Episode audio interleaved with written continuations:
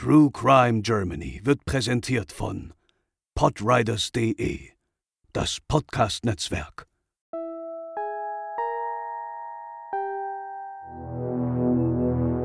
Im Februar 2015 stürmt die Polizei das Kinderzimmer eines damals 19-Jährigen. Denn dieser besaß seit Dezember 2013 einen überaus gut laufenden Drogen-Online-Shop namens Shiny Flakes mehrere hundert Kilo Ware im Wert von mehr als 4 Millionen Euro, die aus der Wohnung seiner ahnungslosen Mutter verschickt wurden, bis ihn die Polizei schließlich verhaften konnte. Heute bei True Crime Germany der phänomenale Fall Maximilian S.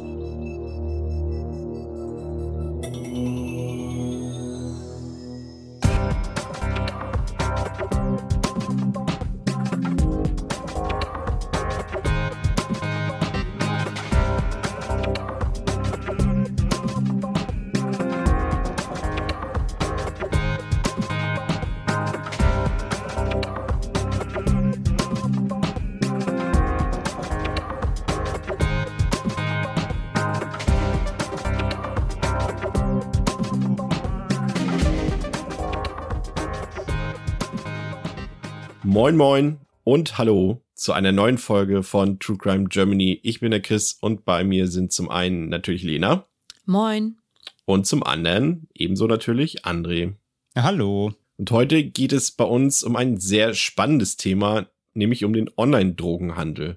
Der Fall von Maximilian S. machte damals Schlagzeilen, seine Geschichte und der Fall, die klingen so unglaublich dass es eigentlich nur Stoff für Hollywood sein kann. Das haben auch Netflix und die Bild- und Tonfabrik gemerkt und seit 2019 läuft bei Netflix die vielleicht bei euch auch ziemlich bekannte und erfolgreiche deutsche Serie How to Sell Drugs Online Fast, die den wahren Fall als Vorlage nimmt. Seit Dienstag, den 3. August, ist nun zudem die Dokumentation Shiny Flakes The Teenage Drug Lord auf Netflix verfügbar und wir durften uns mit den MacherInnen unterhalten, die diese Dokumentation gedreht haben. Das hört ihr dann in der zweiten Hälfte des Podcasts.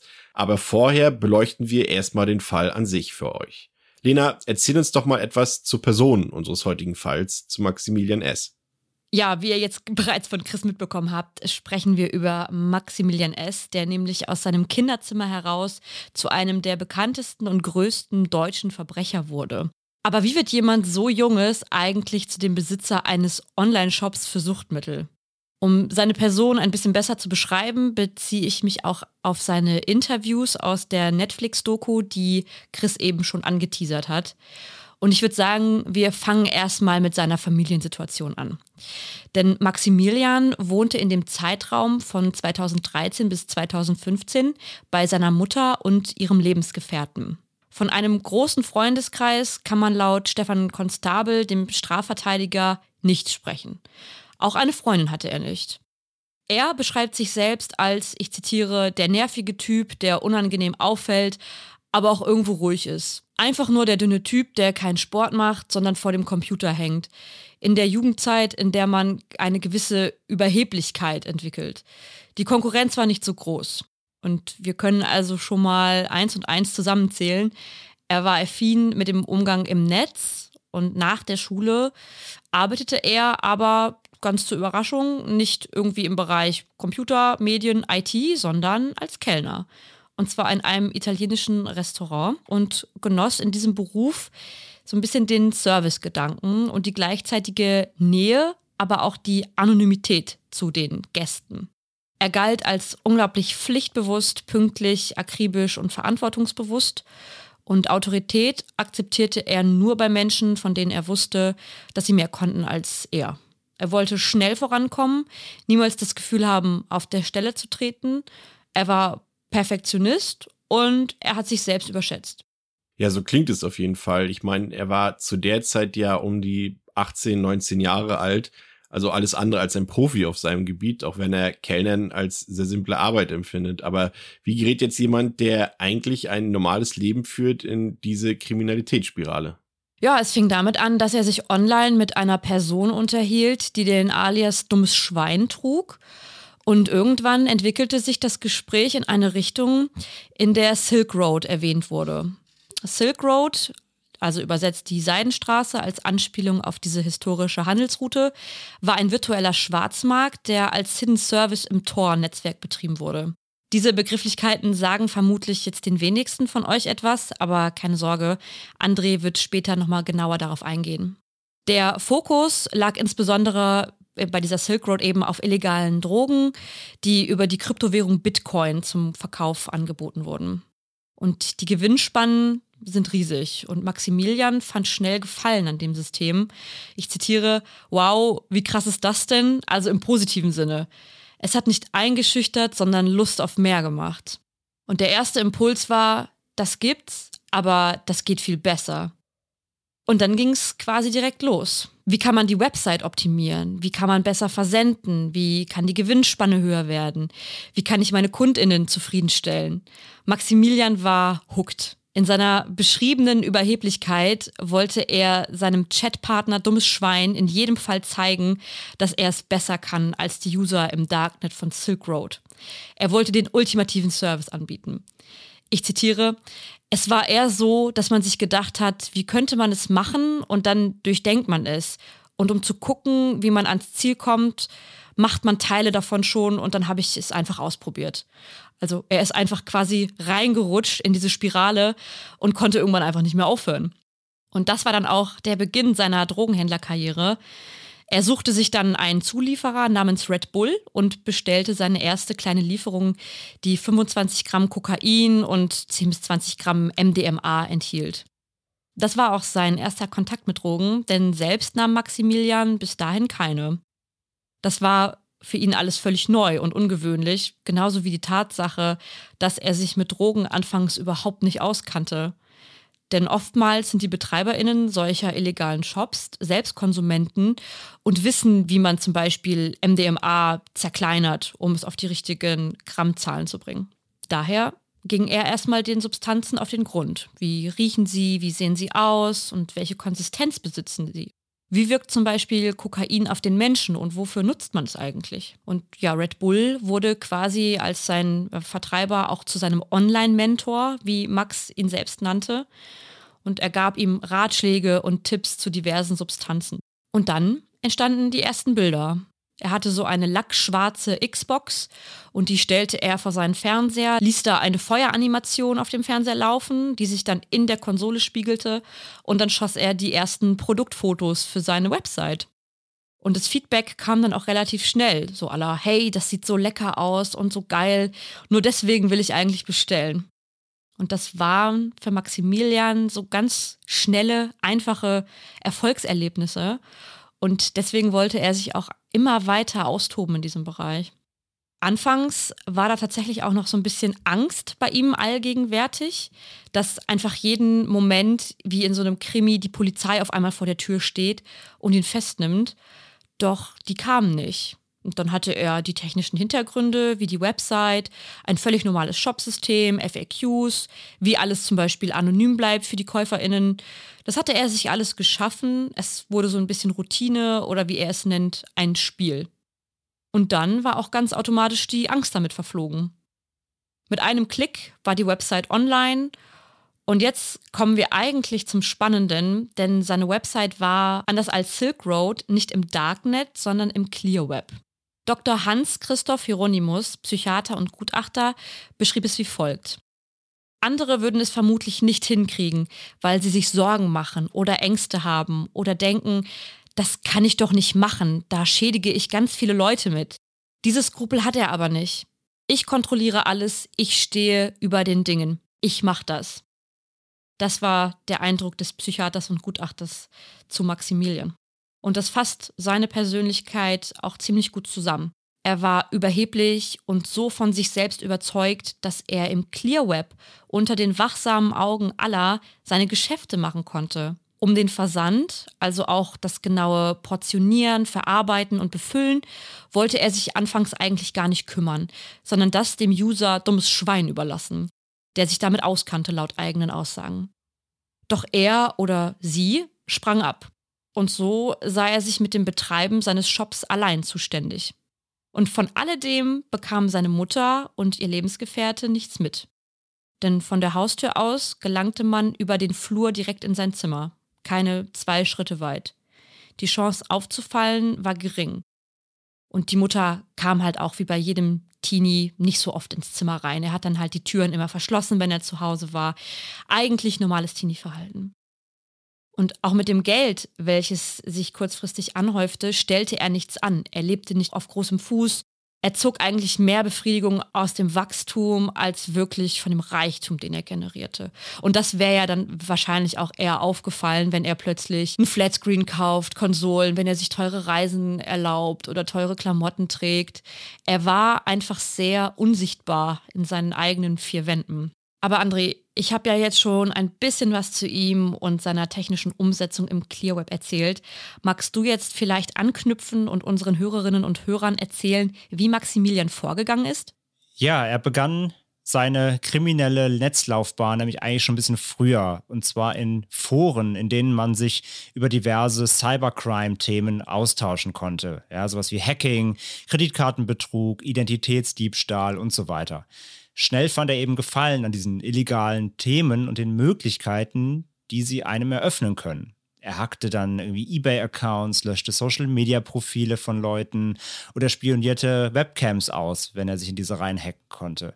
Und er sagte halt auch, dass es so ein Kick war für ihn in dem Moment. Er war um die 15, also sich damit anfangen zu beschäftigen. Und es war für ihn halt ein, ein spannender Zeitvertreib. Und der Kick dabei wirklich oder das, das Besondere dabei für ihn war, dass er es halt schaffte. Also er hat diese Anleitungen in diesen Foren bekommen, hat es ausprobiert und äh, seine Bestätigung war eben, dass er es geschafft hat. Das war sein Erfolg und das war sein Antrieb. Und seine Informationsquelle zu dem Zeitpunkt war die Website crimenetwork.biz. Und in diesem Forum stieg er auch mit der Zeit, weil er sich da so engagiert hat, sogar bis zum Admin, also zum Administrator auf, der auch da was zu sagen hatte. Und sein Profilbild in diesem Forum war der Diktator Kim Jong-un. Und er sagte dann dazu auch, äh, Zitat, Max S., der ist sehr cool, also vom Aussehen her. Was der da in Nordkorea macht, keine Ahnung. Also auch wieder sehr bezeichnend, was für ein Charakter Max S. ist. Sein Einstieg in die Welt des Online-Drogenhandels war, wie Lena ja auch bereits erwähnte, die berühmte Website Silk Road. Und das war der berühmteste Drogenwebshop im Darknet, wie gesagt, bevor es 2014 viele Verhaftungen gab und der Shop dann auch verschwand. Und das Darknet kennen vielleicht viele auch einfach so als Begriff, um das mal kurz zusammenzufassen, ist ein anonymisiertes Netzwerk. Auf Websites greift man mit dem sogenannten Tor-Browser zu, ein geschützter Browser, und Nutzer des Darknets anonymisieren ihre Internetverbindung auch in der Regel mit einem VPN-Tunnel. Das bedeutet, man verschlüsselt seinen eigenen Standort, seinen eigenen elektronischen Fußabdruck durch eine Software, sodass man als Nutzer nicht mehr zurückverfolgbar ist. Und Angebote im Darknet werden zu rund 57 Prozent aktuell als illegal eingestuft, also Drogenhandel, Waffenhandel, Hacking und so weiter. Aber das Darknet wird beispielsweise auch von Journalisten oder Bloggern genutzt, die in Ländern berichten, in denen das freie Internet zensiert wird. Und so können sie sicher und anonym über Themen berichten, für die sie sonst in ihrem Land verfolgt werden würden. Also nicht alles, was im Darknet passiert, ist wirklich illegal. Das vergisst man gerne mal, beziehungsweise gerade wenn Medien über das Darknet berichten, wird generell eigentlich immer nur die, die Schattenseite, das Illegale gezeigt. Doch das Besondere an Max S. Website Shiny Flakes war eben, dass sie im Clear Web gehostet war, wie Lena sagte. Also offen für jeden. Man brauchte keinen VPN, man braucht sich nicht verschlüsseln. Es war ganz offen, man konnte es einfach bei Google quasi einfach auffinden, wie man auch eben auf jede andere Website surft, ohne Verschlüsselung und Kenntnisse und, und technische Raffinesse. Okay, also Max war also technisch visiert, er kannte sich im Darknet und mit Verschlüsselung aus und er wusste damit ja, dass es theoretisch sehr unsicher war, seinen Shop ganz offen zu präsentieren. Also hat er das Risiko unterschätzt oder sogar bewusst einkalkuliert? Ja, also es war eine Mischung aus beidem, gepaart mit Übermut. Er wollte, dass sein Shop besser ist als alle anderen die es bisher gab. Und dazu gehörte auch größere Auffindbarkeit. Und darum wollte er ihn nicht im Dark Web, sage ich mal, verstecken. Er baute eine moderne Website mit einem intuitiven Shopsystem. Es gab Kommentar- und Bewertungsfunktionen und sogar, wie Lena auch schon sagt, ein FAQ, in dem er eben alle möglichen Fragen zum Versand beantwortete, zur Sicherheit und vor allem natürlich zur Anonymität, die solchen Konsumenten, solchen Käufern da natürlich sehr wichtig natürlich ist, weil sie nicht erwischt werden möchten.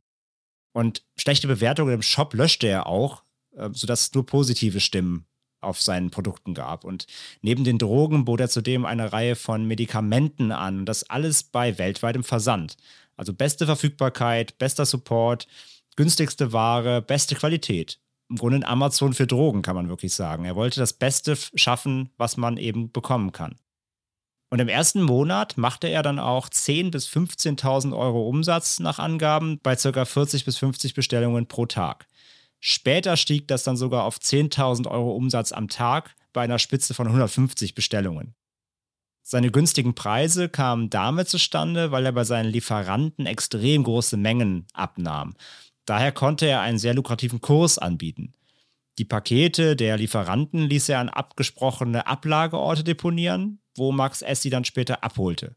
Also auch da war er sehr vorsichtig und es gab keinen direkten Kontakt. Alles wurde über Wegwerfhandys organisiert. Er hatte dann zwischenzeitlich vier, fünf, sechs gleichzeitig für verschiedene Kontakte und Lieferanten. Seine Regeln war, Zitat, triff dich mit niemandem und beim Versenden musst du auch aufpassen, dass du dich nicht erwischen lässt. Denn die einzige Schnittstelle zur Außenwelt war natürlich, wenn er die Pakete zur Post bringen musste, zum in den Briefkasten werfen musste oder eben die Packstation konsultieren musste. Die Postboten selbst quasi fungierten als seine Kuriere unwissentlich. Packstationen und Briefkästen wurden via Überwachungskameras später übrigens auch von der Polizei observiert. Und damit hatte es nach seinen eigenen Aussagen nie gerechnet, dass das passieren könnte. Deswegen fühlte er sich trotz allem relativ sicher beim Versenden. Max S. war extrem auf Kundenservice bedacht. Er wollte, dass seine Kunden immer wieder kommen und irgendwann packte er immer ein kleines Päckchen Gummibärchen mit zu den Drogen, um einen positiven Nebeneffekt zu etablieren. Das kennt man ja auch sonst aus normalen Bestellungen, ja. Wenn da irgendwelche Süßigkeiten oder noch Kleinkram dabei liegt, so als kleiner, als deine Aufmerksamkeit. Und das klappte auch, denn die Gummibärchen wurden in seinen Bewertungen auch zum Thema und die Leute fanden das cool. Weniger freundlich ging er hingegen mit den Daten seiner Kunden um. Denn im Gegensatz zu seinem professionellen Online-Shop speicherte er alle Bestelldaten in einer simplen Excel-Liste. Namen, Adressen, Bestellmenge, Mailadressen. Alles im Klartext, alles einsehbar und unverschlüsselt. Muss man schon sagen, sehr fahrlässig. Und das, obwohl in seinem FAQ auf der Webseite stand, dass keine Daten gespeichert werden, aufgrund der Sicherheit der Kunden natürlich.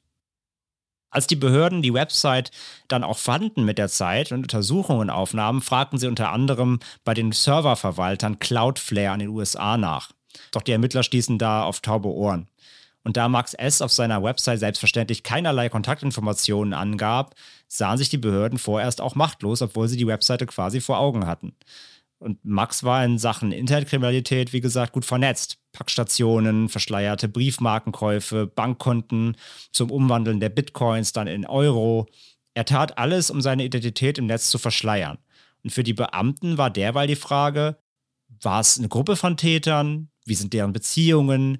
Wer hängt alles mit drin? Und die Polizei hatte bis zuletzt auch daran gezweifelt, dass das alles von einem Jugendlichen umgesetzt werden könnte. Das hätten die niemals geglaubt. Und ja, Max Mutter bekam von all dem, wie auch Lena vorhin schon sagte, weiterhin nichts mit. Sie betrat ein Jahr wohl auch wirklich nicht sein Zimmer. Es war immer abgeschlossen und sie wusste nicht, wann er aufstand und ins Bett ging und er lebt, sie lebten quasi parallel aneinander vorbei.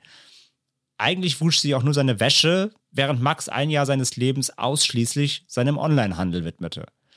Er schlief teilweise nur vier Stunden pro Tag, diverse Geschäftshandys klingelten, E-Mails stauten sich, Fehler auf der Webseite kamen hinzu, technische, und er verlor so langsam den Rhythmus nach eigenen Aussagen und auch seine Bestellungen stauten sich an und er strauchelte und die Kunden wurden auch unzufriedener.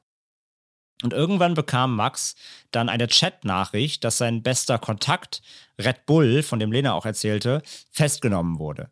Man hatte ihn wohl auch über längere Zeitraum überwacht und dann irgendwann zugegriffen. Und seine Festnahme sollte auch tatsächlich für Max verheerend sein. Denn bei der Auswertung der Daten von diesem Red Bull, wer immer das eben war, fanden die Beamten Hinweise auf mehrere größere Drogenlieferungen nach Leipzig, wo Max ja herkam. Und das zusammen mit weiteren Einzelheiten führte sie unter anderem an die Packstation, die Max regelmäßig nutzte. Und gemeinsam mit Auswertungen der bereits erwähnten Observierungen, die inzwischen zeitlich stattfanden, führten sie schließlich zu Max nach Hause. Und wie die Beamten Max S. letztendlich genau auf die Schliche kamen und was danach noch passierte, das erzählt uns jetzt Chris. Ja, am Ende muss man sagen, führten wohl die mangelnde Erfahrung und der sich stetig steigernde Hochmut bei Max S. zu einigen kleinen Fehlern, die letztendlich für seine Ergreifung sorgten. Am 26.06.2014 also es war ja noch eine ganze Zeit vor seiner Festnahme, meldete sich eine Frau bei der Polizei, die auf ihrem Briefkasten plötzlich zwei DIN A5 Versandtaschen fand mit dem Absender Fundgrube Leipzig, die dort aber gar nicht ansässig war in dem Haus, weshalb die Frau dann die Päckchen mit in ihre Wohnung nahm und mit einem Nachbarn öffnete. Und in diesem Päckchen befanden sich wiederum andere kleine graue Päckchen und daraufhin haben sie dann die Polizei verständigt. Und der Inhalt, klar, wir wissen's, Drogen. Und die Fälle häuften sich dann und es stellte sich heraus, es waren immer fiktive Absender, von denen diese Päckchen kamen. Und einige von Max S. Paketen waren auch einfach nicht ausreichend frankiert, so dass sie zurückgesendet werden mussten. Und alle Pakete kamen aus einem Postsendezentrum in Leipzig. Das war eine erste Spur. Und eine weitere Spur, die dann direkt zum Online-Shop von Max führte, war ein weiteres Päckchen aus Baden-Württemberg.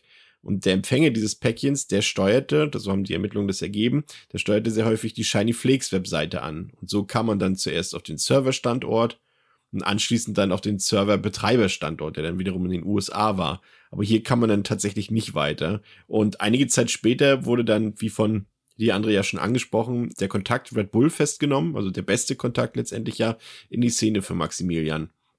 Und man hat dann die Postsendung von Red Bull analysiert und dabei stellte man fest, dass viele größere Lieferungen eben nach Leipzig gingen und dass vieles in Leipzig auch direkt von einer bestimmten Packstation ausging. Ja, und dann gab es Telefonabhörungen, es gab Überwachung und es gab Observationen. Und letztere sorgte letztendlich dafür, dass es am 26. Februar 2015 dabei beobachtet werden konnte, wie er eine, ja, eine direkte Warenübergabe mit seinem Stammkurier vollzog, was dann auch zur Festnahme von beiden führte. Gegen 14 Uhr wurde dann einfach die Wohnung gestürmt von Max. Und die ganze Bandbreite des Verbrechens konnte man dann auch ja, erst in diesem Moment ergreifen oder begreifen vor allem. Über 14.000 Drogenbestellungen wickelte quasi der Online-Dealer ab. Doch nicht nur das. Also in seinem Zimmer fand man dann über 320 Kilo Drogen im Wert von 4,1 Millionen Euro. Es gab nie zuvor einen größeren Drogenfund in Deutschland. Da war, drunter waren zum Beispiel 138 Kilo Ecstasy, 52 Kilo MDMA, 89 Kilo Haschisch, 37 Kilo Amphetaminpaste, 44.000 LSD-Trips, 4,4 Kilo Kokain, Crystal und Marihuana. Und der Fall sorgte natürlich dann auch in der Tagespresse für Furore. Also sowas gab es noch nie und schon gar nicht in Deutschland. Max S. kam ja dann vor Gericht. Welche Strafe bekam er aufgebrummt? Ja, der Prozess startete etwas später. Es wurde dann nach Jugendstrafrecht zu sieben Jahren Haft verurteilt, die er in den Jugendvollzugsanstalten in Regis-Breiting und Waldheim absaß. Zusätzlich sollte er drei Millionen Euro an den Staat zahlen. Zugute kam ihm ein umfängliches Geständnis und seine emotionale Unreife, die ein Psychologe feststellte. Man, er hat auch nie wirklich Reue und Schuld gezeigt. Er wirkte eher die ganze Zeit gelassen, kontrolliert unaufgeregt, wirklich wenig bis kaum oder vielleicht sogar gar nicht emotional. Er wirkte eher stolz, könnte man sagen.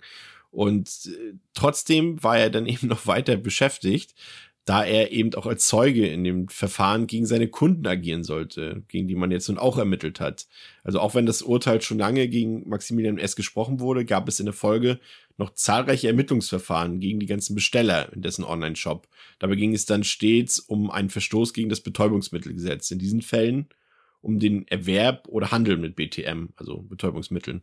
Hintergrund dafür war eine Festplatte mit äh, der von André bereits angesprochenen, äh, mit den Excel-Tabellen, die man dann bei S gefunden hatte. Und im wahrsten Sinne des Wortes hat S dort handelsüblich, wie man es auch in einem normalen Online-Shop kennt, aber das passt hier natürlich zu einem Online-Drogenhandel so gar nicht, Namen, Adressen und auch jeweils den Versandstatus seiner Kunden registriert. Das waren am Ende Daten von über 13.000 bis 14.000 Bestellungen. Die meisten Fälle wurden dann jedoch eingestellt, da ein Tatnachweis letztendlich nicht gegeben war. Es hatte die Tabellen ja händisch geführt und ausgefüllt, was ja immer die Option für diverse Fehler offen lässt und damit viele der Beschuldigten quasi gerettet wurden. Also es kann ja nur mal sein, dass wenn da irgendwie steht, ähm, in der Tabelle 1000 Kilo Kokain bestellt, am Ende war es ein Kilo Kokain.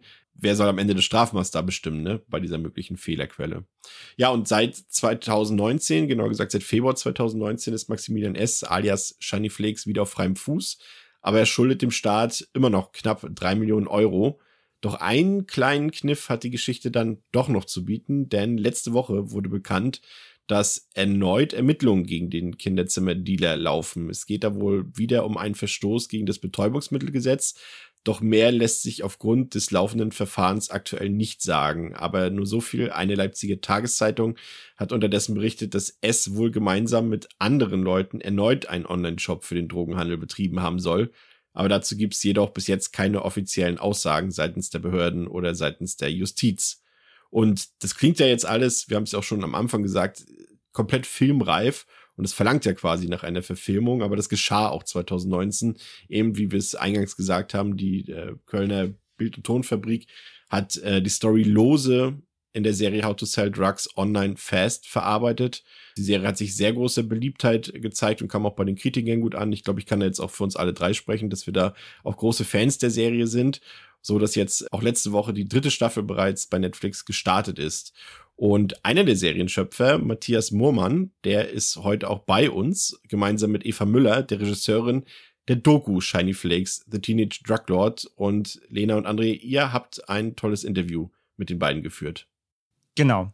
Die beiden standen uns Rede und Antwort. Wir konnten sie eben ausfragen, weil sie natürlich sehr nah dran waren an Max S. Also die Doku wurde auch mit ihm zusammen inszeniert. Er spielt sich da quasi selbst. Das ist, glaube ich, einmalig, dass sich ein Straftäter in der Doku selbst irgendwie spielen darf. Ich meine, das ist natürlich irgendwie ein bisschen zynisch, aber ich meine, es geht natürlich jetzt hier nicht um Mord und Totschlag. Es geht um, um ein, äh, ja, hauptsächlich, es geht um Betäubungsmittel und es geht um vor allem um viel Geld.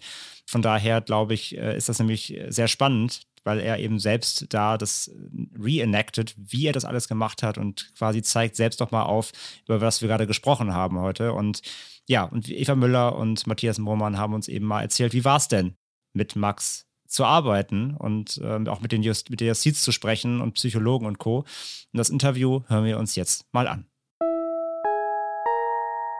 Ja, liebe Hörerinnen und Hörer, und jetzt begrüßen wir hier bei uns zwei Gäste, die uns zum heutigen Thema noch ein bisschen mehr erzählen können und einige Insights vielleicht geben können, die wir nicht herausfinden könnten. Zum einen begrüße ich Eva Müller. Eva studierte Geschichte, Linguistik und öffentliches Recht in Tübingen und Marseille. Im Anschluss volontierte sie beim Westdeutschen Rundfunk in Köln und von 2005 an arbeitete sie als Autorin und Filmemacherin. Für ihre Filme wurde sie unter anderem mit dem Deutschen Fernsehpreis und dem Grimme-Preis ausgezeichnet. Zudem ist sie Bestsellerautorin. Und seit 2018 leitet sie das Projekt DocuPy, dessen preisgekrönte Dokumentationen, unter anderem Heimatland und Neuland, auf Netflix zu sehen sind.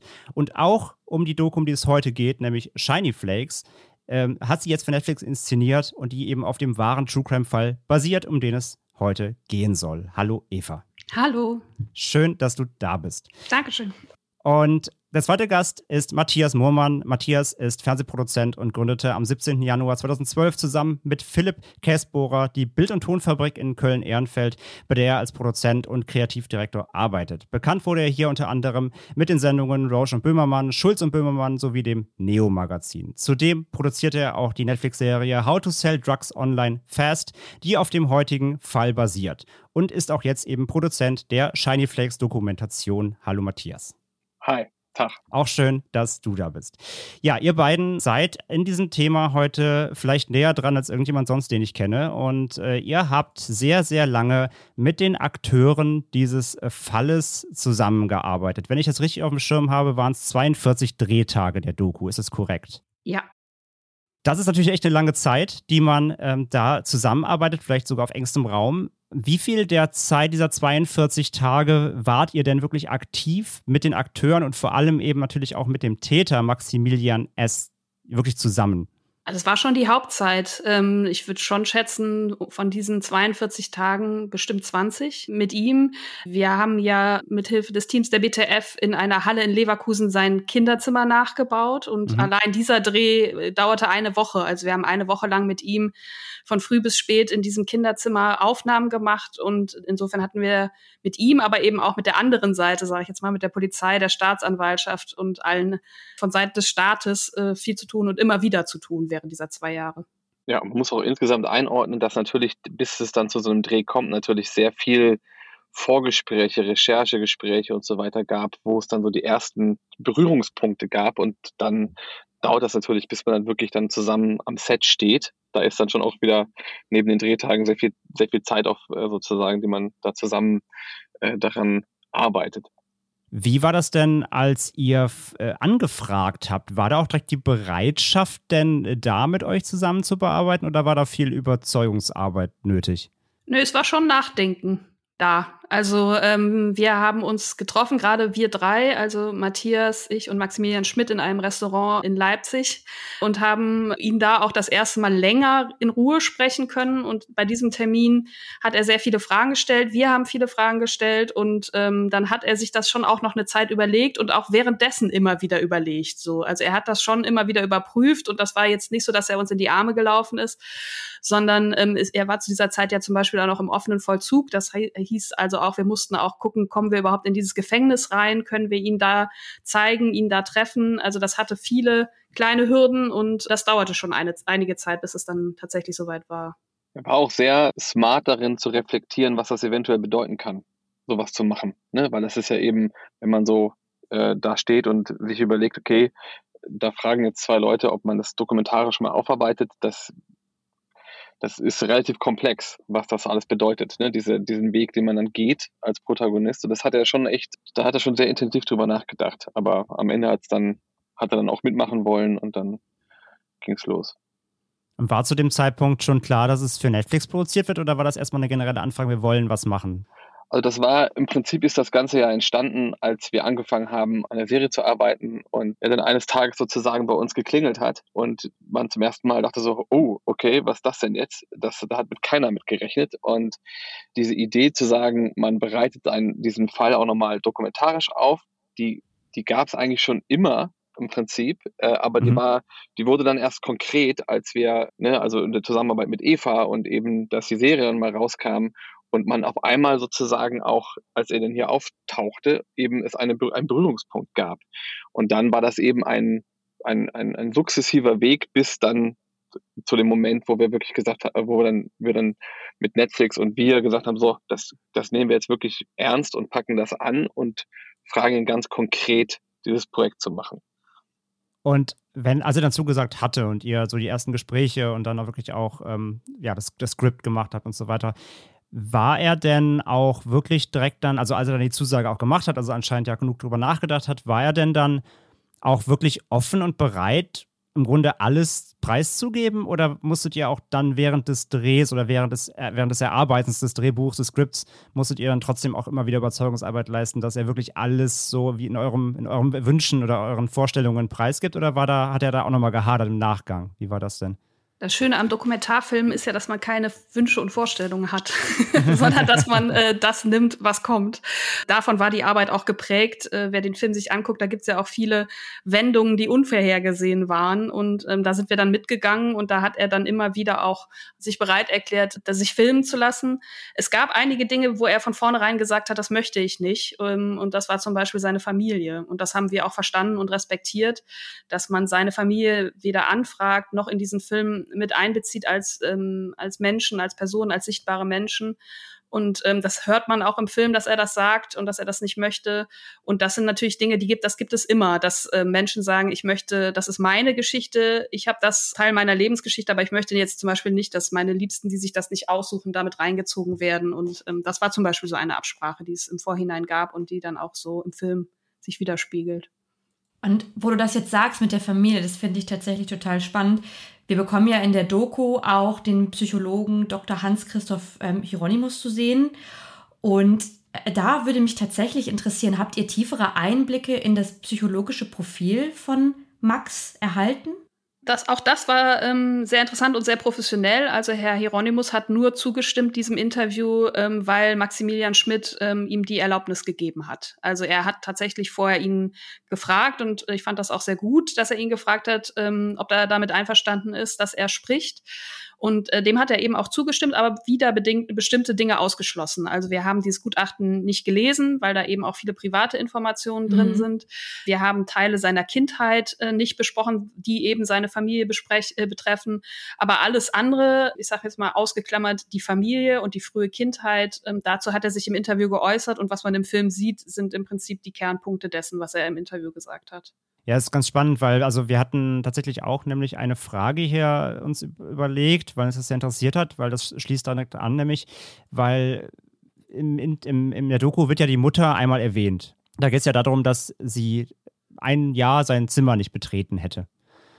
Und natürlich stellt sich dann als Zuschauerin oder als Zuschauer die Frage so, wie kann das denn sein? Also wenn man sich das einfach mal überlegt, wenn man jetzt überlegt, wie man selber mit, seiner, mit seinen Eltern zusammen gewohnt hat, also dass da keine Fragen aufkommen würden, so, warum schließt du eigentlich ein Jahr dein Zimmer ab? wieso habe ich seit einem Jahr eigentlich mal dein Zimmer nicht gesehen? Das klingt halt sehr seltsam und unglaubwürdig im ersten Moment. Aber tatsächlich wird ja dann in der Doku auch wirklich nicht weiter darauf eingegangen. Und das hat dann vermutlich genau den Grund, den ihr gerade benannt habt. Das war also nicht, es war seine, seine Bitte, dass die Mutter da auch nicht weiter thematisiert wird, wenn ich das richtig verstehe. Das ist das eine und das andere sind natürlich die Ermittlungen. Also das äh, fand ich ganz spannend, dass äh, selbst die Staatsanwaltschaft hat eben gesagt, wenn das nicht so gewesen wäre, also wenn wir nur einen Moment davon ausgegangen wären, die Mutter hätte das Zimmer betreten und hätte gewusst, was da passiert, hätten wir sie angeklagt.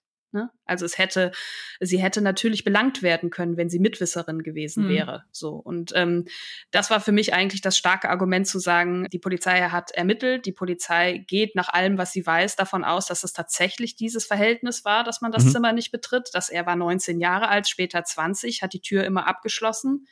Das ist zwar für viele, glaube ich, ungewohnt, aber das ist möglich und die Staatsanwaltschaft und die Polizei sind davon ausgegangen und das hat sich dann eben auch im Prozess wiedergespiegelt. Deswegen ist das auch im Film, weil das auch eine öffentlich zugängliche Information ist, ne? weil das war auch Teil des Prozesses. Sonst hätte man eben diese Mutter und auch ihren Lebensgefährten anklagen müssen.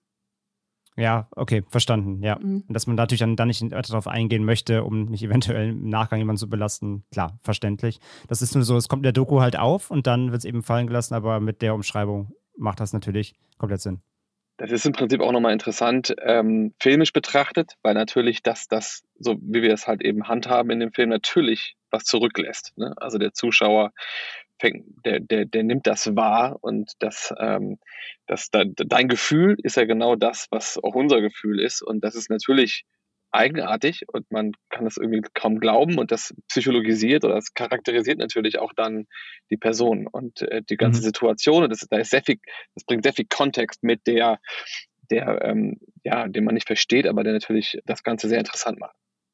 Ja, und wenn man das noch über das, das psychologische Profil von ihm jetzt mal spricht, was Lena eben angerissen hat, ja auch, was ja auch bei ihm dann doch auffällt, gerade bei Maximilian S., ist diese gewisse Art natürlich der Selbstüberzeugung, die er mit sich bringt. Also er, er, allein, dass er das reenacted quasi, also seine eigenen Taten nochmal für euch nachspielt. Ich musste auch ehrlich gesagt wirklich, ich musste dreimal hingucken und ähm, darüber diskutieren, ähm, noch mit, unseren, mit unserem Team, ob das wirklich er ist oder ob das ein Double ist, weil mit Bart sieht er plötzlich doch aus wie nicht ganz er und hm, habt ihr da jemanden gut gecastet? Aber nee, er war es ja dann wirklich. Das ist ganz beeindruckend. Und dass er dann auch das wirklich freiwillig so reenacted, er wirkt dabei halt auch die ganze Zeit natürlich irgendwie sehr, sehr lässig und äh, macht das mit voller Überzeugung. Habt ihr das Gefühl gehabt, denn er hat das wirklich auch gern gemacht? Also hat ihm das Spaß gemacht, wenn man es einfach mal so ganz plakativ fragt? Ich glaube, das, äh, was ja ganz oft der Antrieb ist, eine Dokumentation ähm, mitzumachen und äh, selbst äh, Protagonist zu sein, ist, dass man seine Sicht auf die Dinge zeigen möchte. So. Und das, ähm, das war sicher in seinem Interesse. Er wollte gerne zeigen, wie er das gemacht hat. Und der, wir wollen uns da kein Urteil erlauben, aber der Psychologe sagt ja selber im Film, er hat so einen Täter noch nicht erlebt und mhm. er hat ähm, Stolz in seinen Augen gesehen. So, das wird ja im Film auch erzählt. Ähm, das ist ein bestimmten Teil seiner Persönlichkeit, die, die auch damit was zu tun hat. Ich fand am spannendsten eigentlich der Tag, als das SEK-Kommando kam äh, was dann die Wohnung stürmt. Und das ist ja dann auch im Film zu sehen. Da brechen wir so ein bisschen die Ebenen zwischen Realität und, äh, und Fiktion beziehungsweise Reenactment, mhm. wo er dann auf einmal ähm, aufsteht aus der Szene und sich so schüttelt und, und sagt so, hui. Ähm, das, das war natürlich schon eine Herausforderung. Da haben wir uns auch sehr viel Rat vorher geholt und Expertise geholt, auch von, mit Psychologen gesprochen, weil das natürlich eine Situation ist, die, ähm, die für ihn damals unangenehm war und die auch jetzt wieder unangenehm sein kann. Das heißt, wir haben uns da auch gut begleiten lassen in dieser Zeit und ihn, glaube ich, auch ganz gut begleitet, dass es er da gut wieder rausgeht ähm, aus der Sache. Aber das ist natürlich speziell und das hat natürlich auch sehr viele Dinge bei ihm wieder hervorgeholt. Aber ich, er sagt ja selber, es ist wie Konfrontationstherapie ein bisschen. Ja, genau, das, das sagt er auch im O-Ton, dass es ihm das, ähm, ja, so ein richtiges, einen richtigen Flashback verpasst hat. Das, ist natürlich nachzuvollziehen. Ja, nur es ist halt super interessant eben, wenn man das wirklich, äh, seine eigenen Taten, für die man eben auch im Gefängnis äh, dann eben war, das nachspielt, ähm, ob das halt wirklich, ob, frage ich mich wirklich, was im Kopf da vorgeht. Ne? Macht einem das dann Spaß, das nochmal genauso klein, kleinteilig nachzus nachzuspielen eben? Oder, oder ist das eher dann eine, eine Bürde so irgendwie? Und in der Doku, rein wie man es ihm ansieht, wirkt es fast, als ob es ihm irgendwie ein bisschen Spaß macht, weil er hat sehr, er hat eine, eine sehr selbstsichere, fast sogar so fast so ein bisschen selbstüberschätzerische Attitüde hier äh, in den Interviews, die man sieht. Das ist halt sehr spannend. Aber das sagt ja auch, ähm, das sagen ja auch die Kriminologen eben so im Gegenzug dann eben, die ihn natürlich dann auch entsprechend einschätzen. Und äh, das ist halt äh, beide Seiten natürlich immer wieder zu hören, ist dann eben sehr, sehr äh, spannend. Es ist, es ist ja auch insgesamt von unserem, unserer Herangehensweise an das Projekt ja eben auch, also der psychologische Anteil von, von Max, wie er, was ist das für ein Typ? Warum hat er mhm. das gemacht? Ne, das war ja, das ist ja eine viel, viel größere Frage gewesen als jetzt vielleicht die Aneinanderkettung von Fakten. Ne? Ja. Also so dieses, der ganz normale Crime-Ablauf, dann das, dann das, dann das, war irgendwie klar und es gab da natürlich irgendwie äh, alles Mögliche an Infos und so, aber natürlich diese Psycholo dieser psychologische Teil, was ist das für ein Typ, warum macht er das, was ist seine Motivation, der verhält sich ja komplett gegenläufig zu dem ganz klassischen Ich will einen Haufen Kohle haben Typ. Ne? Mhm. Ne? Äh, so, so, und, äh, und, und will meine Macht ausüben und so. Das, das sind alles so diese Aspekte, weswegen wir das auch dann so wahnsinnig spannend fanden mit eben diesem psychologischen, also psychologisierten, ne, ich, ich erlebe das nochmal, was ich gemacht habe, äh, Angang zu wählen, um zu sehen, so wie reagiert er eigentlich in dieser Konfrontationstherapie äh, auf das alles. Und, ähm, und es geht ja hier eben auch um um äh, einen jungen Menschen, der natürlich eine, eine andere Generation an Kriminellem, also, also anderer, eine andere, äh, wie sagt man da, also eine andere Genera Generation Verbrecher darstellt, die mhm, eben ja. nicht sozusagen, ich will einen Haufen Kohle und jetzt gehe ich dahin, sondern da geht es ja auch um eine ganze, um Anerkennung und Wertschätzung sozusagen und Feedback von dieser Internetkultur, die da irgendwie da draußen ja auch äh, rumschwirrt. Ja, und aufbauend darauf, also nicht nur, dass ihm irgendwie das Geld egal war, sondern er hat ja auch einen total verrückten Weg gewählt, weil dieser kriminelle Onlinehandel ja eigentlich vornehmlich im Dark Web stattfindet. Und Maximilian hat sich aber dazu entschieden, seinen Drogenshop auch im Clear Web anzubieten. Und da wäre jetzt die Frage, war ihm das erhöhte Risiko besser wahrgenommen, aber dadurch eventuell auch schneller geschnappt zu werden, bewusst? Ich glaube, die Betonung liegt auf besser wahrgenommen. Weil das ist tatsächlich so, dass ja bis in die Presse zu dem damaligen Fall 2015 hinein immer noch geschrieben wird, der Darknet-Prinz. Also diese, diese, diese Tatsache, dass das eigentlich ein Online-Verbrechen war, also quasi ein Verbrechen im ganz normalen Clear Web. Das ist vielen bis zum Ende nicht äh, so unvorstellbar, glaube ich, gewesen, dass das auch in der Berichterstattung sich wiedergefunden hat. Ähm, und er hat tatsächlich, glaube ich, gedacht, so erreiche ich die meisten Menschen, so erreiche ich die meiste Aufmerksamkeit. Und der hat sich, also das hat er auch immer wieder beteuert und das haben die Polizisten uns auch immer wieder bestätigt, bis zu dem Moment, wo das an der Tür gebohrt hat, nicht konkret Gedanken darüber gemacht, was passiert, wenn. So. Also der hat ganz viele Sicherheitsvorkehrungen getroffen, deswegen hat man ihn ja auch 15 Monate nicht geschnappt, was für die Polizei wirklich, das merkt man ja auch, absolut furchtbar war, weil die wirklich ja im Prinzip vor der offenen Internetseite saßen und sahen, da passieren jeden Tag Verbrechen und wir können es nicht stoppen. So, das ist ja, muss ja auch erstmal passieren. Aber als es dann tatsächlich ähm, am Ende so war, haben alle gesagt, ähm, war er tatsächlich überrascht, dass das überhaupt passiert ist, weil er ähm, das Gefühl hat, ich habe ja alles richtig gemacht. So, also ich habe mich ja geschützt. Und er sagt ja auch, ähm, dass das nicht an ihm lag, so ohne zu viel zu spoilern. Ja, genau. Das ist, äh, wollte ich auch gerade sagen, die Presse nutzt natürlich gerne dann das Wort Darknet, ne? weil das ist sozusagen A, Drogen, A, direkt Stempel drauf, so, ne?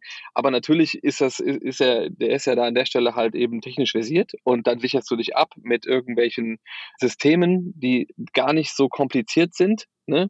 Und schwuppsdiwupps hast du eigentlich eine, eine Barriere davor gezogen. Also die, es wird auch einmal kurz erwähnt, ne? Das ist eben die Tools, die werden der Kriminellen, die werden immer sozusagen superior sein gegen das, was sozusagen der Staat oder die Polizei machen kann.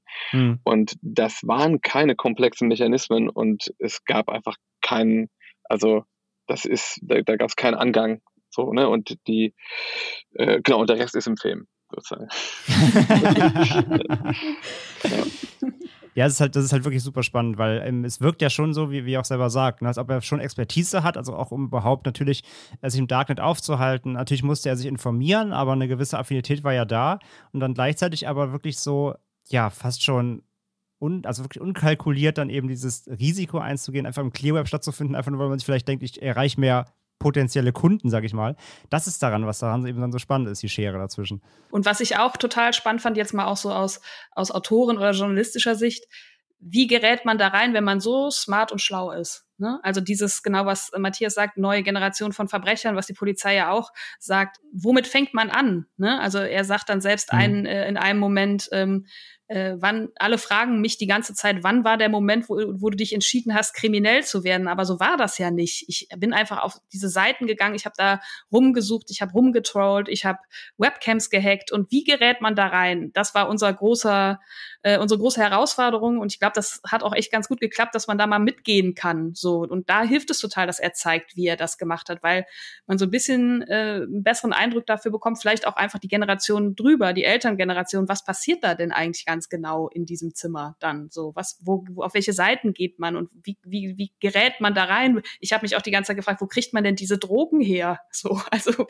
wer stellt denn die Drogen zu, zur Verfügung? Wer, wer schreibt dir denn eine Mail und schickt dir dann äh, 500 Kilo Speed? So, also das, wie funktioniert das? So, also das mhm. ist ja, das ist ja auch Teil des Films und ähm, äh, da gibt's, glaube ich, äh, viel, wo die Polizei, ich glaube nicht, dass das nur ein Generationenkonflikt ist im Sinne von, das ist ein Altersproblem, ähm, weil man einfach nicht so aufgewachsen ist, das ist ja auch oft Thema, sondern das hat viel damit zu tun, auch ähm, äh, was darf man und was darf man nicht, was darf man als Polizei, welche Daten kriegt man, wo kommt man hinter, an wen kann man anschreiben und dann kriegt man auch eine Antwort. So, mhm. das ist ja auch ganz spannend. Die, die Polizei sagt selbst im Film, sie hat sich machtlos gefühlt und das kam nicht nur von, das kam nicht durch technische Unversiertheit. So. Eine Frage noch, die ich auch ganz spannend fand, auch wieder natürlich ähm, mutmaßlich, ob ihr dazu Einblicke geben könnt, um nochmal aufs Geld zu kommen oder den Gewinn, den er dann vermutlich gemacht hat. Er hat das Geld ja dann quasi augenscheinlich auch nie großspürig ausgegeben. Glaubt ihr denn, so wie ihr ihn kennengelernt habt, er hatte dann schon doch irgendwie auch in seiner, trotzdem in seiner, wenn ihr sagt, er auch, dass er geschnappt wird, war ihm so jetzt eigentlich gar nicht, hätte nicht mit gerechnet, sag ich mal. Glaubt ihr denn schon, er hatte von Anfang an irgendwie so einen Backup-Plan? Hat er den Eindruck gemacht, ihm war schon irgendwie bewusst, er muss aber auch schon für später vielleicht irgendwie mal vorsorgen oder er muss das irgendwie schon sich sichern, weil da könnte ja was passieren. Glaubt ihr, er hatte denn einen Masterplan oder war es wirklich aus der, er grünte den Ohren und ich mach einfach mal? Habt ihr da einen Eindruck gewonnen? Naja, er sagt es ja selbst im Film, es war wie ein Hamsterrad, ne? Egal wie schnell oder wie langsam man läuft, es, es ging immer weiter und das konnte ich nachvollziehen. Wenn du dann am Tag irgendwie mehrere hundert Bestellungen bekommst und die abarbeitest, dann hast du wahrscheinlich keine Zeit, dir zwischendurch eine Yacht zu kaufen. Also das hat er tatsächlich nicht getan. Das, äh, das steht auch in den Akten so drin. Mhm. Die, die große spannende Frage ist, und das äh, müssen sich aber alle selbst angucken, ist, wo ist, die, wo ist das Geld? So, weil das ist augenscheinlich weg. Ob, ob, ob da Absicht hintersteht, ob da keine Absicht hintersteht, das können wir nicht sagen. Aber ähm, dazu muss man sich den Film angucken, um, um, äh, um auf sich auf diese Spurensuche zu begeben. Habt ihr denn irgendwie mal befürchtet, dass ihr Maximilian mit der Dokumentation vielleicht einen Gefallen getan haben könntet? Weil er hat ja schon so eine narzisstische Art und Weise und er freut sich mit Sicherheit auch über die Publicity. Ich meine, das sieht man ja irgendwie in der Art und Weise, wie er auch darüber berichtet, dass er auch ein bisschen überheblich ist gegenüber den Ermittlungen, dass sie ihn halt quasi wegen eines dummen Fehlers quasi gefunden haben und ansonsten hätte er das Spiel wahrscheinlich weitergespielt. Wie, wie seht ihr das? Also ich glaube, ähm, wenn man den gesamten Film betrachtet, äh, tun wir ihm keinen Gefallen, weil natürlich der Weg, den wir beschreiten, der ist eben, das ist eine, hat einen sehr ambivalenten Blick auf ihn. Das ist, der ist eben nicht nur in eine Richtung. Da haben wir auch, das ist auch sehr wichtig, ne, dass man das tut. Mhm. Ähm, und klar, es ist immer natürlich auch immer ihm überlassen, was das, was das mit ihm macht. Ne? So, ich glaube, von, von der filmemacherischen Seite, gerade zum Schluss merkt man, okay, das ist eben ein, das, sein, sein, sein Weg, den er da beschreitet, ist sehr, problematisch und äh, steinig. Und äh, genau, ich glaube, das, deswegen ist gefallen, ja, würde ich, würde ich nicht sagen. Nee, und ich glaube auch wirklich, wenn man das Ende des Films sieht, dann erklärt sich da einiges von selbst. So, also es ist nicht so, dass er als Held aus der Geschichte herausgeht. Hm. Was auch nochmal diesen anderen Aspekt angeht, ich meine, wir haben bereits darüber gesprochen, Lena hat es vorhin auch nochmal äh, sehr gut angesprochen, diese Faszination auch Dark Web und was man da auch so findet und was er, woraus er sich da schlau machen konnte. Nämlich auch nochmal so eine Frage, glaubt ihr vielleicht auch nicht, dass die Dinge, die er da zeigt, vielleicht auch so für manche Leute so ein kleines Tutorial sein könnten? Ja, darüber, äh, sorry, darüber haben wir total viel gesprochen und wir beide schon so ja. direkt so, ah, weil das ist natürlich auch eins der Themen, über das wir, eins der Themen, über die wir ganz, ganz viel gesprochen haben. Und ähm, auch da haben wir uns sehr sicher gefühlt in dem, was der Patrick Kleine, der ehemalige LKA-Chef, äh, uns gesagt hat. Gucken ist nicht das Problem. So. Und Menschen werden nicht kriminell, weil sie gucken. So, sondern da ist was anderes dann vorhanden. So, die Hürde zu nehmen, das ist es. Und ähm, es geht nicht darum zu informieren. So und am Ende zum Beispiel auch noch zu sagen, ne, pass auf, don't try this at home. so, also das, äh, das, das gibt der Film, glaube ich, ganz gut mit, don't try this at home. Und, ähm, und darüber zu informieren, ähm, ist sogar vielleicht gut.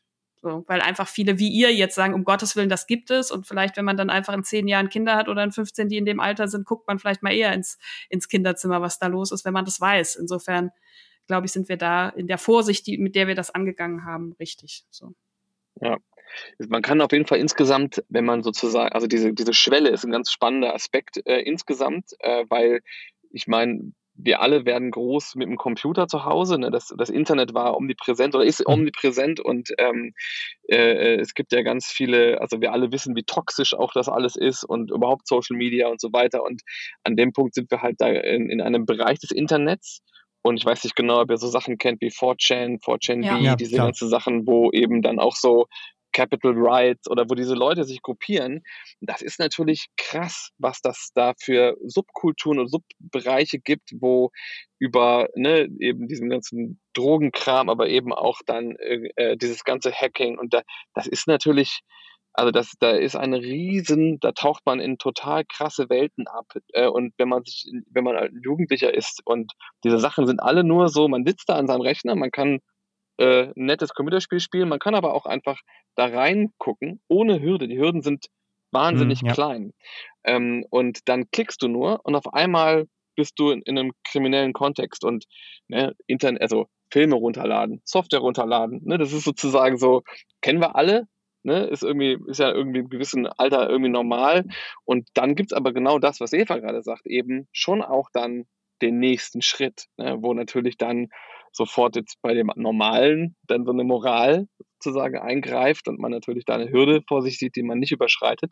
Aber es gibt natürlich, und das ist sicherlich eben gerade diese Generation, die eben damit groß wird, eben auch Leute, die sind super, die fühlen sich sehr selbstbewusst darin, wie sie sich in dieser Welt bewegen und sehr, können sich anonym bewegen, ohne Footprints, haben, haben irgendwelche Tor-Sachen vorgeschaltet, gehen über VPNs ins Netz, Netz und die laufen da einfach rein in diese Welten und sind da anonym und, ähm, und diese Hürde wird, ne, wird überschritten und man klickt sich da ein, eine Crime-Welt zusammen und ähm, ja, das ist eben genau Tutorial die, die Sachen sind alle da. Man kommt da so wahnsinnig viel zu einfach rein. Man kann das sich alles genau angucken. Stealth-Shipping, wie man Leuten die Identität klaut, über Post-ID-Verfahren. Es ist mhm. wirklich erschreckend einfach.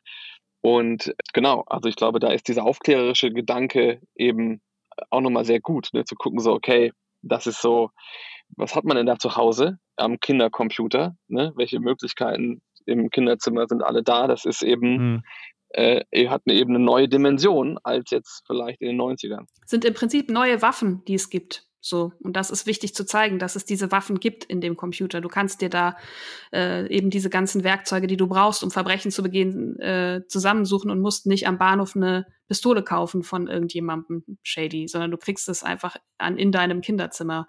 Und das ist das Thema. Und auch er war einer der ersten, muss man sagen, in Deutschland.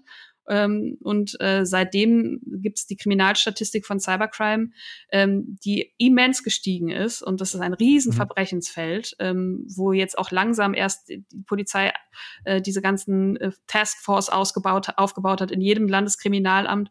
Und ich glaube, deswegen hat auch zum Beispiel der Patrick Kleine, der LKA-Chef, da mitgemacht, weil ihm das eben auch ein Anliegen ist, zu sagen, ähm, der Zampano, wie er gesagt hat, äh, äh, dem setze ich jetzt mal das entgegen, was unser, was unsere Ansicht auf die Dinge ist. Und das ist auch das, äh, was er, fand ich, sehr beeindruckend offen zugibt. Wir fühlen uns machtlos so. Und ähm, wir sagen jetzt nicht, äh, wir brauchen hier wir wollen hier den Datenschutz aufheben, aber man muss darüber diskutieren, welche Möglichkeiten hat denn die Polizei und müsste sie nicht vielleicht mehr haben. Und ich glaube, das ist auch was, was man mitnimmt aus dem Film, darüber nachzudenken. So, wie kann das sein, dass da jemand so machtlos ist, nicht einfach losfahren kann? Ja, da, da kommt man in die Diskussion der Freiheit des Netzes versus Ja. natürlich der, der Ja. Regularien. Ne? Und dann muss man das abwägen. Das ist sozusagen, das ist eine ganz schwierige Frage. Und am Ende landet man natürlich irgendwie bei ähm, dabei, klar, und da gibt es verschiedene Meinungen natürlich ganz zu, ne? Und äh, ja, da- das, das ist dann ein komplexes Diskussionsfeld. Und, äh, und da ist natürlich dann wiederum Aufklärung, Bildung und so weiter. Das sind natürlich die, die ersten Grundpfeiler, die stattfinden müssen. Und äh, Wir Ja. hoffen, wir Jetzt- tragen dazu bei.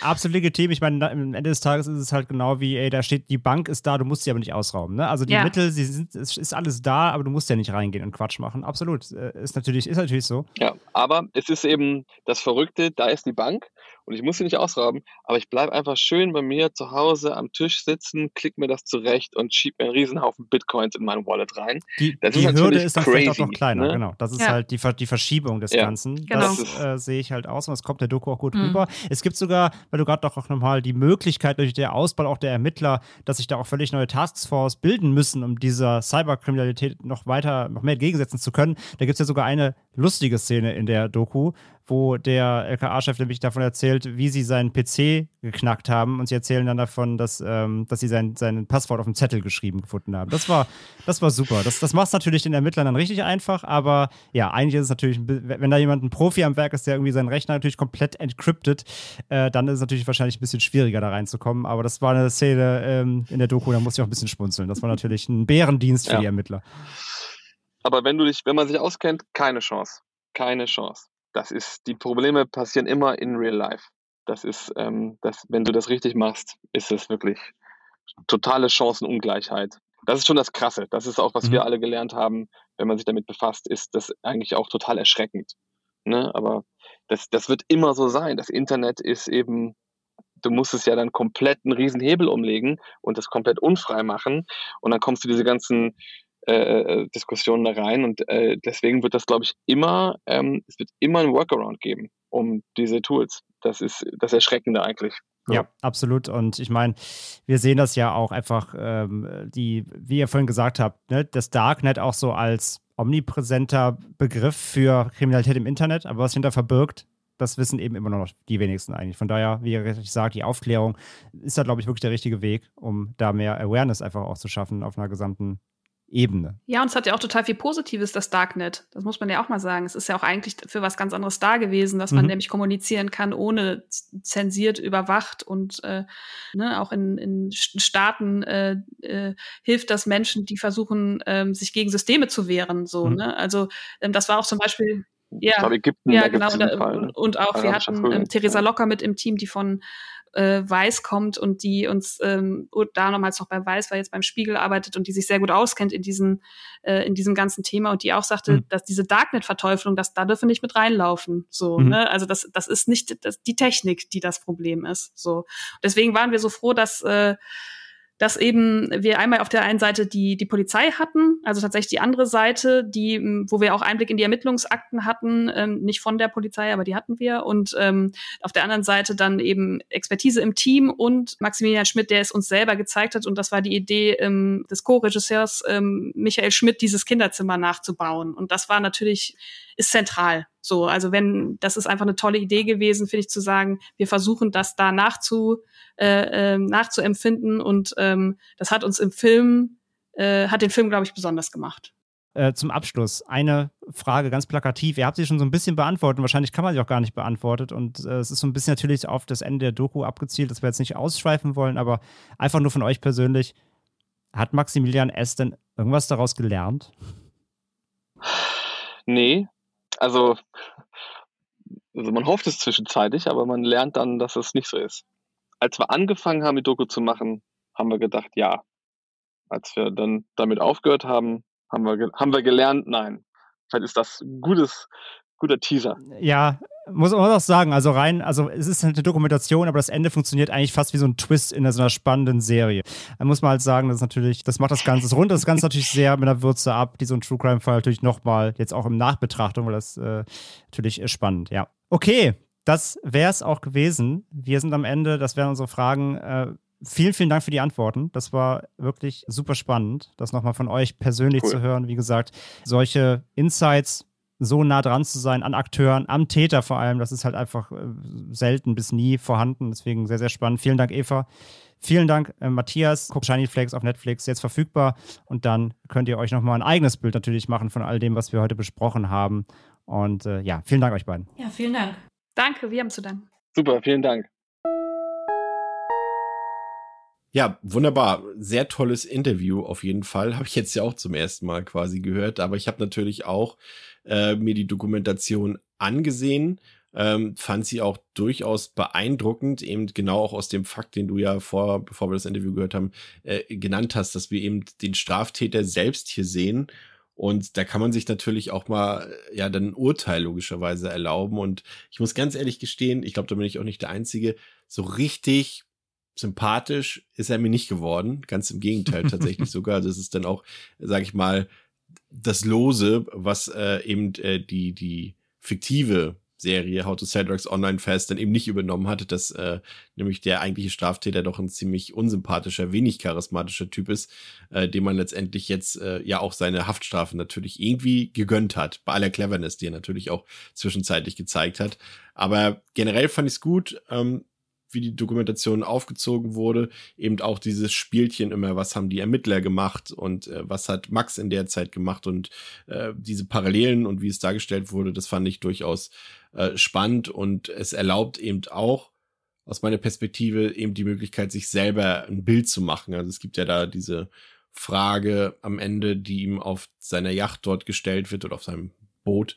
Ähm, ob er weiß, ob von seinem Vermögen, von dem Geld, was er generiert hat, ob noch was da ist und er einfach so ja sehr unsicher dort in die Kamera guckt und äh, sagt, davon weiß ich nichts so. Aber ich für mich habe daraus irgendwie schon geschlossen, dass es nicht so der, ganz der Wahrheit entspricht. Also das ist die logische Folgerung, die ich so in seiner Mimik, in seiner Gestik, in seinem, ja, in seinem Gesichtsausdruck dabei irgendwie für mich erkannt habe. Ich weiß nicht, wie es euch da ging. Lena. Also, als er diese Antwort gegeben hat, war bei mir halt auch sofort klar, okay, er lügt. Er macht es jetzt gerade ganz charmant, aber ich glaube, jeder weiß, dass er in dem Moment gelogen hat. Er muss aufpassen, was er sagt, weil er kriegt jetzt halt gerade sehr viel Aufmerksamkeit von sehr vielen Menschen. Und wenn er da das Falsche sagt, dann, naja gut, hat er jetzt halt wieder ein Verfahren laufen gegen sich. Wir können jetzt mal abwarten, was da rauskommt. Aber so wie du schon sagst, ich fand ihn sehr überheblich, immer noch jetzt, wo er die Haftstrafe abgesessen hat und ja klar war, er hat massive Fehler gemacht in seiner Umsetzung, obwohl er sich für den größten Drogenhändler der Welt hielt. Aber auch er wurde erwischt, weil einfach ein Papierstück rumlag. Und was ich tatsächlich noch anmerken wollte, ist, als ich die Doku das erste Mal gesehen habe, habe ich erst gar nicht gecheckt, dass er der Richtige ist. Ich dachte am Anfang, das wäre ein Schauspieler, der genauso aussieht wie er, weil er hat zwei unterschiedliche ähm, Zeitpunkte, glaube ich, für den Dreh gehabt. Einmal war er ein bisschen bärtiger, wo er die ganzen Szenen im Kinderzimmer aufnimmt. Und einmal sitzt er ja immer am Tisch vor der Kamera. Ich glaube, das war sogar irgendwie die JVA oder mhm. so, wo er da saß saß. Und ich habe wirklich lange gebraucht, um zu realisieren, okay, das ist ein und derselbe Typ. Also wirklich technisch großartig gemacht. Ich fand das mit dem Kinderzimmernachbau super authentisch, dass man halt auch sieht, was für kurze Wege er eigentlich hatte und wie eigentlich sein komplettes Zimmer nur noch aus Drogen bestand irgendwann. Also ja, eine sehr atemberaubende Tat. Ja, geht mir genauso. Also das mit dem Schauspieler hatte ich auch erst. Ich muss auch zweimal hingucken oder mhm. wirklich erst zur Hälfte der Doku verstanden. Ah, okay, es ist der wirklich. Ja. Ich dachte auch am Anfang echt, die haben einfach nur einen guten, guten Schauspieler gecastet, der ihm sehr ähnlich sieht. Was aber, wie du sagst, daran liegt, dass er zwei verschiedene Looks hat, so ein bisschen. Ja. Äh, macht ihn irgendwie zum anderen Menschen so ein bisschen.